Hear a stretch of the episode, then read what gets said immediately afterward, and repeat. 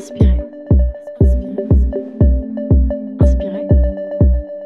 Inspirez. By Smirov. Bienvenue dans Inspiré, un podcast de l'agence de RP et d'influence Smirov Communication. Nous donnons la parole à des personnalités inspirantes d'horizons multiples comme ceux de la mode, de la beauté, du sport ou encore de la culture. Ensemble, nous revenons sur leur parcours pour comprendre ce qui stimule leur créativité et qu'ils nous racontent à leur tour ce qui les inspire. Bonne écoute. Bonjour. Inspiré accueille aujourd'hui Maëva Bessis. À 33 ans, la jeune femme est porteuse d'un projet hyper ambitieux qui doit ouvrir ses portes à Paris en 2021. Il s'agit de la Caserne, le premier accélérateur de transition écologique consacré à la mode. Alors Maëva, qu'est-ce qui vous inspirait à devenir directrice d'un projet d'une telle envergure, que l'on présente comme le station F de la mode responsable? Alors, qu'est-ce qui m'inspire? C'est plutôt une, euh, une, opportunité qui s'est présentée à moi. Euh, je, je, suis euh, directrice générale adjointe de l'exception depuis maintenant 8 ans. Et il s'est avéré que les investisseurs de l'exception m'ont proposé de réfléchir à ce concept. En fait, la, la mairie de Paris voulait que cette ancienne caserne de pompiers devienne une plateforme d'innovation dédiée à la mode. Alors là, je pense qu'il va falloir qu'on reprenne le truc par le début. Déjà, Qu'est-ce que c'est que l'exception? Donc l'exception, c'est un concept store dédié aux créateurs où on distribue 400 marques pour l'homme et la femme. On a une boutique en ligne qui représente 90% de notre chiffre d'affaires et on a aussi une boutique physique euh, rue Berger dans les Halles. Et ça a vu le jour il y a Ça a vu le jour en septembre 2020, euh, 2011, pardon. Ouais. Et moi, je suis arrivée en avril euh, 2012. Et j'imagine qu'à l'origine, le, pro le, projet, c'était de présenter de la, de la mode... Non, c'était pas présenter de la mode responsable à non, la base. Au début, c'était que des marques françaises. D'accord. Et petit à petit, euh, le, le, le, concept store a évolué, a grandi, et on a ouvert aux marques internationales. D'accord. Et alors, du coup, c'est à partir de là que vous avez eu l'idée de monter ce projet. Comment donc, ça s'est passé? L'investisseur principal chez l'Exception, c'est Jacques Vera, euh, qui avait ce projet de, de, de, faire une pépinière dédiée à la mode. Euh... Ce qui est hyper ambitieux, enfin, et courageux aussi. Ouais, c'était une envie qu'il avait. Mmh. C'est un monsieur qui a fait fortune dans les énergies renouvelables. Et euh, je pense que la mode, c'est un peu sa danseuse. C'est le truc qui le fait kiffer.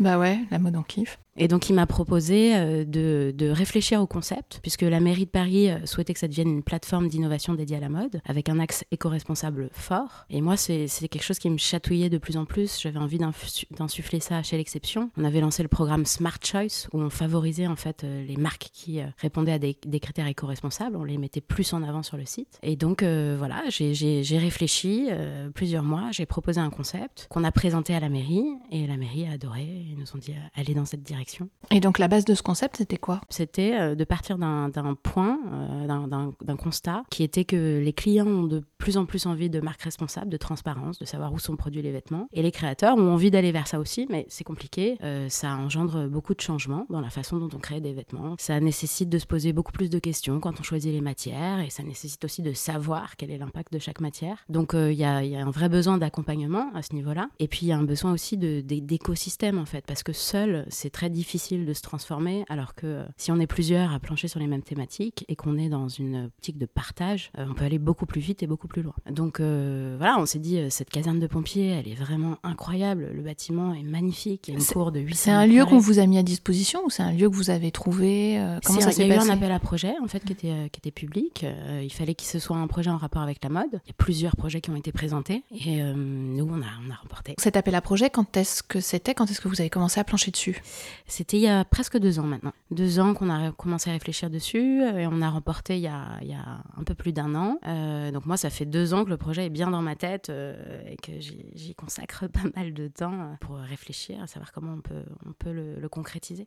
Du coup, quelles sont les différentes étapes maintenant? Là, on est en plein dans les travaux. C'est des travaux qui ont démarré il y a plus d'un an. Euh, donc, réhabiliter une caserne qui était à l'abandon depuis 15 ans, euh, ça nécessite un, c'est un gros chantier. Euh... Donc, vous êtes directrice de chantier. Non, je ne suis pas de chantier. Merci mon Dieu. On a des équipes qui sont extrêmement compétentes. Léon Grosse, la RIVP, Chex et Morel, qui travaillent sur ce projet et qui euh, gèrent tout ça. En revanche, moi, mon rôle, c'est d'assister euh, aux réunions, de dire bon, ben voilà, là, on a un studio photo, par exemple, il faudrait qu'on ait au moins 3 mètres de hauteur, euh, voilà, et d'essayer de, de, voir concrètement quels sont les aménagements à faire par rapport à ce qui est prévu. Là, on est dans la phase où on a, on a sélectionné les 25 marques avec un comité de sélection et un vote citoyen. Vous pouvez dire un peu qui en fait partie? Oui, bien sûr. Il y a Benjamin Benjamin Benmoyal, qui a un super concept où il récupère des, des bandes de, de, cassettes, il les tweed et il en fait une matière qui est magnifique. Donc on est vraiment dans un process d'économie circulaire. On a la marque KU, qui est une marque de, de sacs. elle, c'est une histoire assez marrante. Son papa avait une usine de châteaux gonflables, donc elle récupère toutes les toiles de châteaux gonflables et elle en fait des sacs qui sont super beaux. KU. On a, on a la marque Patine, on a la marque Fête Impériale, on a euh, le slip français aussi qui va mettre son lab innovation au sein de la caserne. On en a, il y en a 25, donc je, vous invite à aller voir sur le site. Il y a une petite vidéo de présentation de chaque marque dans l'onglet Résidence 1. Et, et donc toutes ces marques ont été choisies il y a combien de temps? Toutes ces marques ont été choisies il y a environ, euh, je sais plus. Bon, une grosse année quoi Non, un peu moins. D'accord. Et c'était quoi le cahier des charges pour faire partie de ce projet? Alors, le cahier des charges, il fallait que ce soit des marques qui aient vraiment envie de, s'impliquer et de faire de leur marque un modèle de marque engagée. Donc, le premier critère, c'était vraiment la volonté du fondateur euh, de, de, se positionner comme une marque engagée et de travailler sur trois axes le sourcing des matières premières, la traçabilité et les volumes de production. Et ce qu'on leur propose à ces marques, c'est un programme euh, d'accompagnement sur trois ans, donc avec de la formation. Il y a 40 masterclass sur l'année euh, qui seront opérés en partie par la Fédération du prêt-à-porter féminin. on a des outils qu'on leur met à disposition. Donc, il y a deux studios photo, il y a un Fab Lab qui sera opéré par l'IFTH. L'IFTH IFTH, euh, Institut français du textile et de l'habillement. D'accord. On a aussi un euh, Fab Lab, studio photo, showroom de matières premières responsables, euh, où là on met à disposition des créateurs des, matériaux sur lesquels on, on, a essayé de pousser la traçabilité et d'avoir une mesure d'impact. C'est quand même euh, une gageure. Est-ce que c'est est -ce c'est si facile que ça d'allier mode et engagement? C'est difficile, mais euh, c'est nécessaire. Et aujourd'hui, la mode a un fabuleux pouvoir parce que c'est la mode qui, en général, propulse les tendances et elle a un pouvoir et une responsabilité face aux enjeux qui sont, euh, auxquels on doit faire face. Quand on réfléchit un peu dans l'histoire de la mode, l'émancipation de la femme avec le pantalon, l'histoire des punks, la mode a toujours normalement un temps d'avance. Et sur ce sujet-là, il faut qu'elle prennent ses responsabilités. Donc oui, c'est difficile, évidemment. Euh, il va y avoir des choix à faire, mais je pense que collectivement, et si on est dans cette dynamique de changement, on peut vraiment y arriver. Et surtout aussi faire intervenir des experts extérieurs au monde de la mode qui expliquent, qui partagent leur savoir. C'est, à mon avis, c'est une question d'essayer de, vraiment rassembler les acteurs du changement, ceux qui ont envie d'établir, de, mettre en place ces solutions et de montrer que c'est possible avec des marques qui sont jeunes, avec des marques qui sont moins jeunes et avec des marques qui sont très grandes. C'est vraiment ça notre objectif, essayer de diffuser ce message que c'est possible et on va y arriver. Et quand est-ce que ça ouvre la caserne? Alors ça ouvre en juin 2021. Réservez votre 17 juin Inch Covid 2021, si tout se passe bien, une grande soirée d'ouverture. Et on enchaîne directement avec le Conscious Festival sur trois jours, qui est un festival qui est né à Hong Kong. Ils ont fait cinq éditions à Hong Kong, euh, une édition à Londres et euh, ce sera la première édition à Paris. Et la volonté, justement, c'est d'ouvrir au grand public et de faire en sorte que les citoyens s'emparent de ces, de ces sujets, de ces discours éduqués, pointus euh, sur la mode et, en général, en fait, sur la transition écologique. Parce qu'on parle beaucoup de mode aujourd'hui, parce que c'est le, le cœur de la caserne, mais nos missions vont bien au-delà. On est un lieu dans lequel on vient pour apprendre, euh, pour rencontrer des gens qui nous, qui, nous ressemblent ou qui ne nous ressemblent pas. Je pense que c'est aussi la, force de la caserne, c'est qu'on a un réseau et un écosystème qui est très différent, très diversifié. Et je pense qu'il va y avoir des, sacrées rencontres, en fait, dans, ce lieu. De gens qui ne se seraient pas forcément croisés et qui, au détour euh, d'une bière, euh, au détour d'un apéro, vont se mettre à parler ensemble et se dire, mais en fait, ok, c'est comme ça qu'on connecte les points et c'est comme ça qu'on fait avancer le schmilblick. Donc ce sera aussi un lieu de, fête, finalement, de fête, d'échange, quoi. Oui. on, a, on a effectivement 1500 mètres carrés qui sont ouverts au grand public avec euh, un restaurant végétarien, un bar rooftop, euh, une salle de bal. la, grande salle va s'appeler Le Bal, avec l'objectif de mettre euh, vraiment la fête au cœur du projet, parce que c'est pas parce qu'on travaille sur ces problématiques anxiogènes que voilà, on ne peut pas s'amuser aussi. C'est très important. Et donc on a une programmation déjà qui commence à se dessiner. Génial. avec donc dimanche, lundi, écoute de vinyle, mardi, soirée Mercredi, jeudi, showcase avec des petits concerts d'artistes émergents, mais aussi d'artistes un peu plus connus. Et vendredi, euh, samedi, du coup, euh, DJ set. Voilà, on va crescendo dans la semaine. Mais ça va être le lieu où tout le monde va vouloir aller en fait. It is the place to be. Ouais. Yeah. on va avoir hâte que ça ouvre. Là, moi, où je suis vraiment euh, totalement admirative, c'est que vous avez euh, une petite trentaine et vous portez ça euh, comme une chef. quoi. D'où ça vous vient cette incroyable énergie Écoutez, je fais de mon mieux. Je suis quelqu'un qui aime faire des choses et être dans l'action. Je pense que ça, c'est, ça me vient de mon côté un peu américain, peut-être. Ah oui, alors là, j'aimerais bien en savoir plus parce qu'en fait, j'ai en préparant cette interview, j'ai lu des choses de vous, mais je trouve que vous parlez assez peu de vous finalement. Vous portez énormément le projet et ces projets-là, l'exception, la caserne, etc. Mais vous, d'où vient cette énergie? Qu'est-ce qui vous inspire pour, euh, pour avancer et porter tout ça? Pas beaucoup d'infos. moi, je parle pas trop de moi parce que le projet est bien plus grand que moi et, euh, et c'est ma, mission, c'est pas moi, c'est le projet. Donc, euh, et je pense que je fais de plus en plus corps avec le projet et ça faut peut-être que j'arrête aussi, que j'arrive à séparer les deux. Euh, pourquoi je vous disais le côté américain? Parce que, bah, par exemple, on peut le prendre par le langage. les mots sont très importants et par exemple en français, les deux auxiliaires, c'est être et avoir. En anglais, l'auxiliaire, c'est do make things. I make things happen. Je, je m'entoure d'une équipe, mais quand, Enfin, je fais plein de choses par moi-même.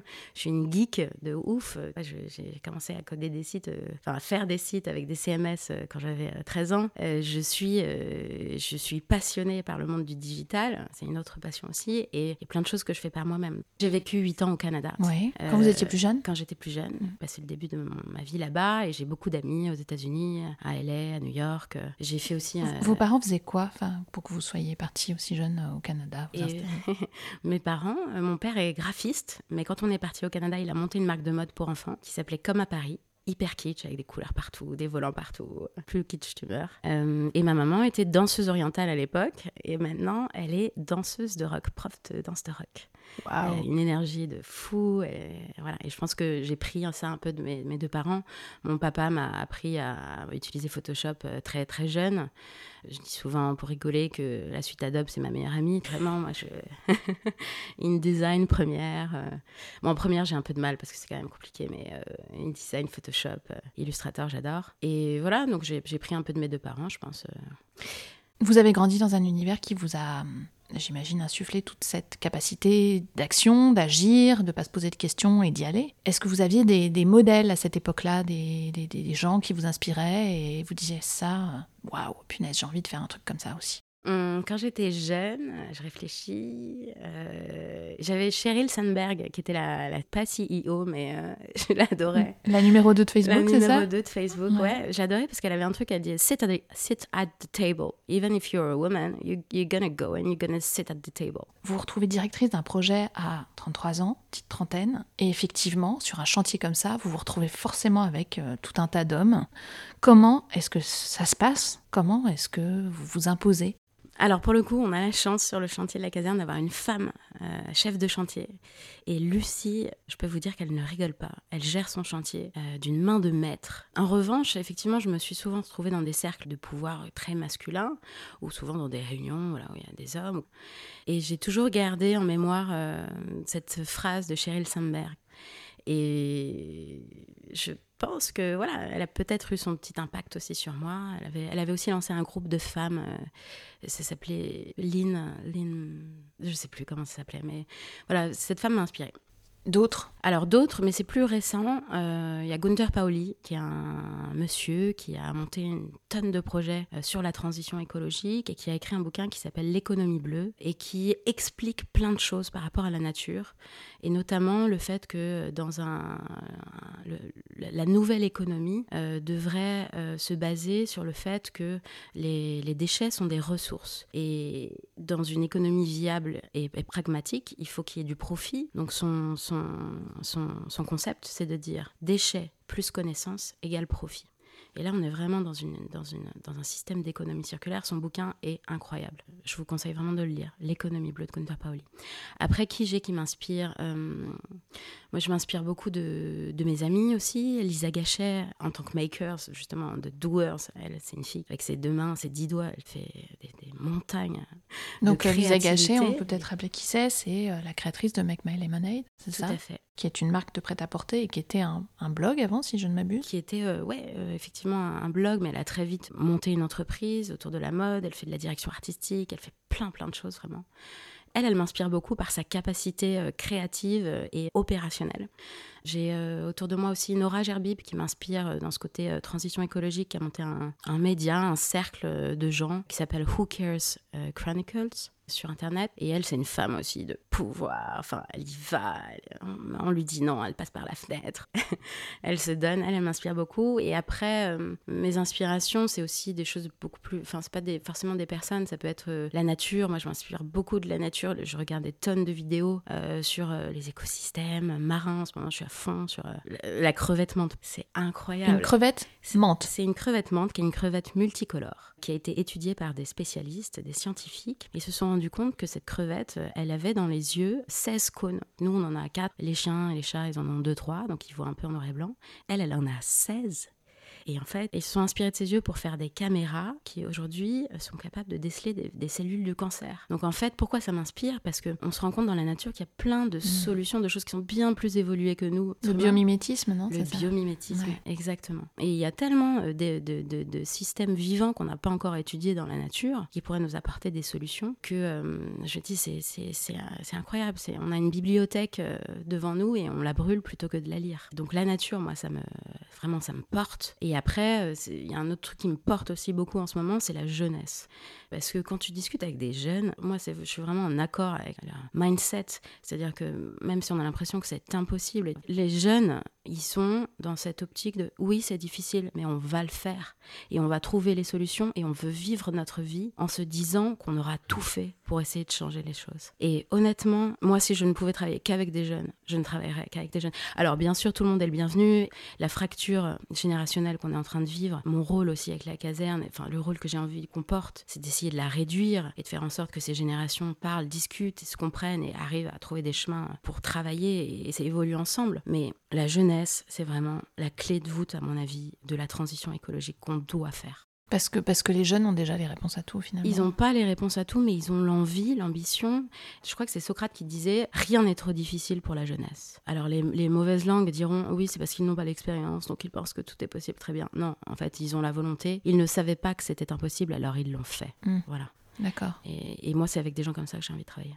Et d'ailleurs, on a un programme, on est en train de monter un programme qui s'appelle The Student Empowerment Program, où on va faire travailler euh, des, étudiants qui n'ont pas les mêmes parcours ensemble sur des projets particuliers. Donc le programme dure deux mois. Les étudiants sont invités à venir travailler un jour par semaine dans la caserne pendant ces deux mois.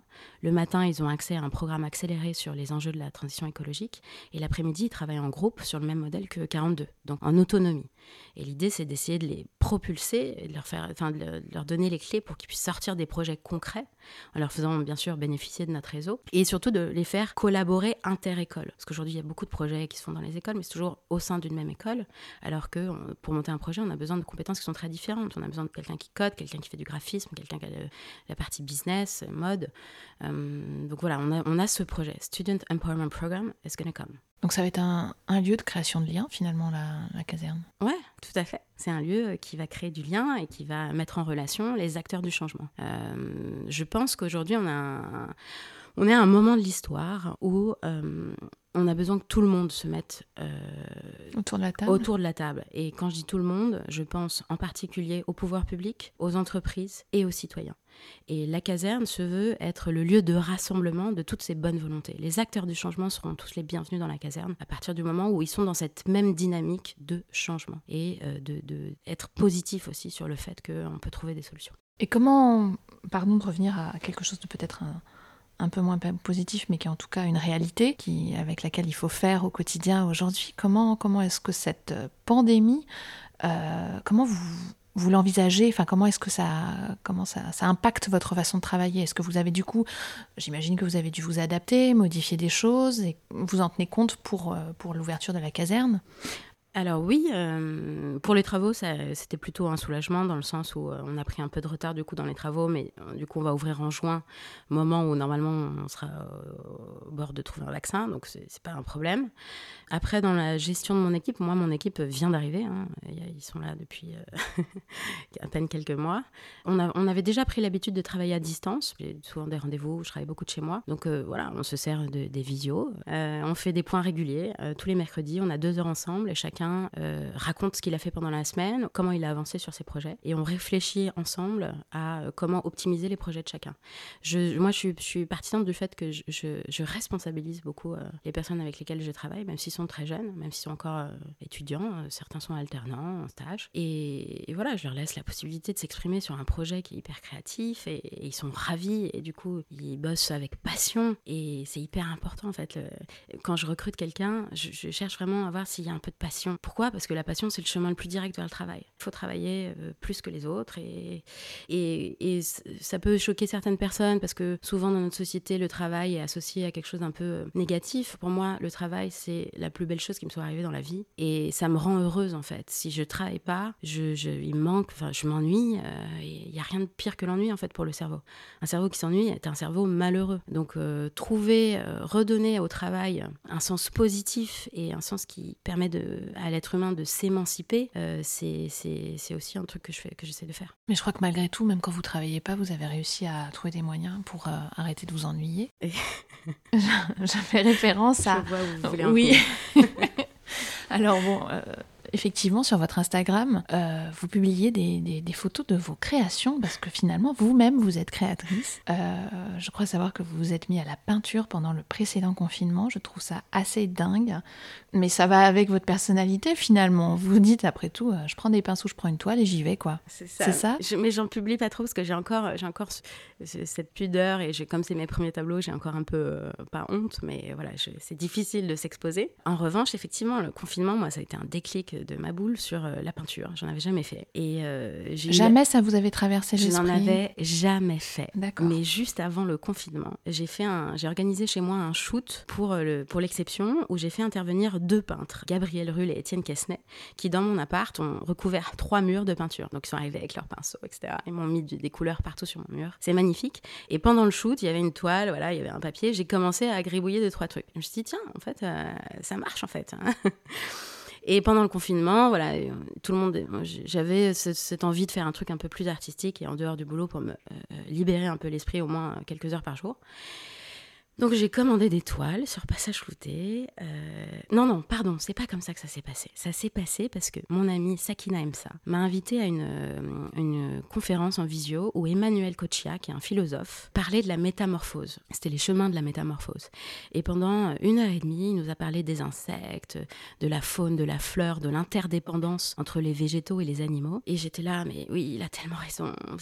C'est ça qu'il faut qu'on arrive à transmettre si on veut arrêter de faire du mal à la nature, il faut qu'on comprenne que c'est dépendant. C'est une partie de nous, ça fait partie de nous. Et, donc je me suis dit, attends, je vais faire un tableau, j'ai trop envie de dire ça sur un tableau. Et il a aussi dit un truc pendant sa conférence qui était euh, que les, quand on offre un bouquet de fleurs, finalement on offre un bouquet de sexe, parce que la fleur, c'est le sexe de la fleur. Mhm. Et donc, je suis partie sur. Je me dis, je vais faire des femmes fleurs, euh, voilà, avec des têtes de fleurs et des femmes de, et des corps de femmes euh, un peu dénudés. Et donc, j'ai commandé ma peinture, mes tableaux, et je me suis mis à peindre. Et franchement, c'était trop bien, quoi. Je...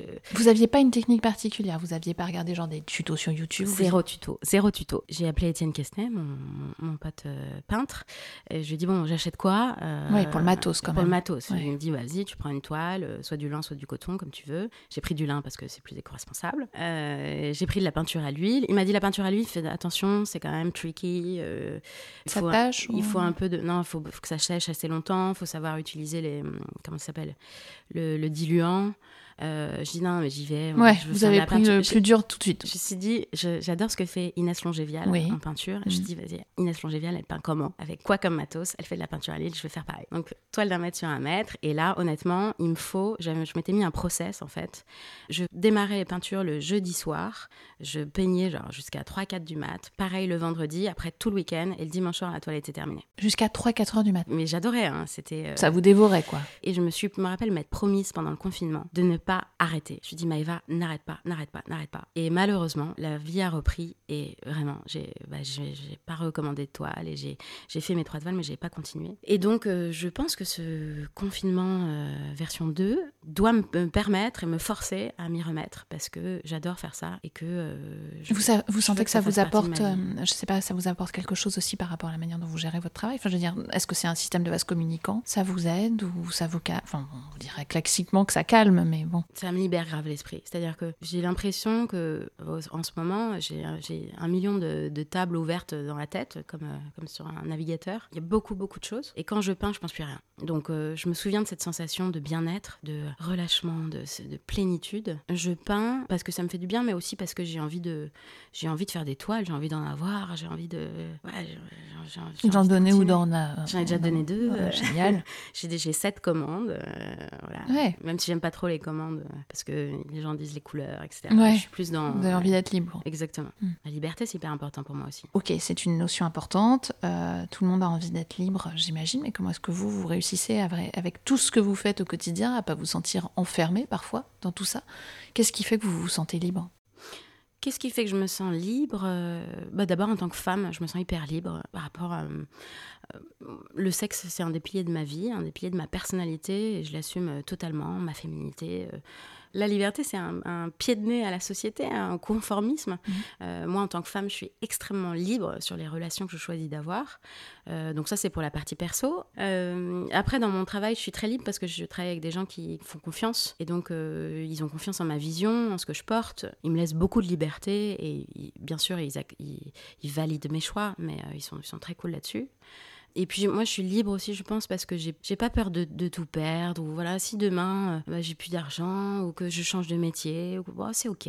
La vie, c'est la vie. Euh, je sais que je peux être bien partout, en fait. Euh, si demain, je me retrouve à l'autre bout du monde, serveuse dans un bar, bah, ça me va aussi, parce que ma vie, elle sera complètement différente. Je saurais trouver un moyen d'être heureuse. Ça, je le sais, et c'est ce que je, que je veux garder en moi. C'est peut-être mon côté un peu bouddhiste, d'ailleurs. Je suis juive de papa.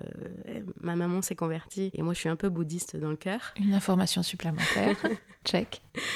Euh, je, je, sais que je peux être heureuse de n'importe quelle façon et, m'adapter à, à, ce qui, ce qui m'entoure. Donc euh, ça, c'est une grande liberté, je pense. Bah, je crois qu'on va s'arrêter là. Hein. Waouh Moi aussi, je vais me sentir libre maintenant. Merci mille fois, Maëva. Merci à vous, Caroline.